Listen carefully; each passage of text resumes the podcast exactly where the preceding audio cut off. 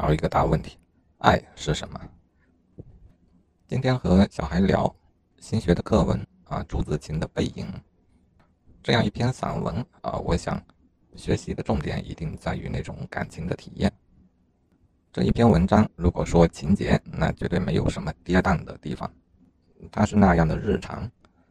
但即便在这样的情景下，一个人若内心受到了激荡，却同样可以迸发出强烈的爱的感觉。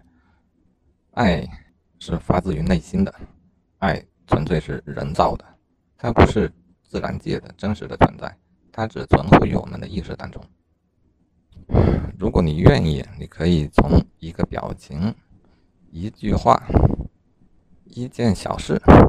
一场小小的离别，从他们当中深深的感受到爱。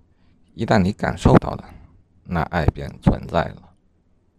它不但会存在，它还会像阳光一样不可避免的扩散开去，把光和热传播出去，让你身边的事物，让你所靠近的人，让你的生活。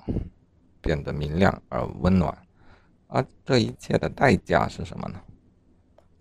没有代价，你只需要相信爱，去发现爱，它就能到来。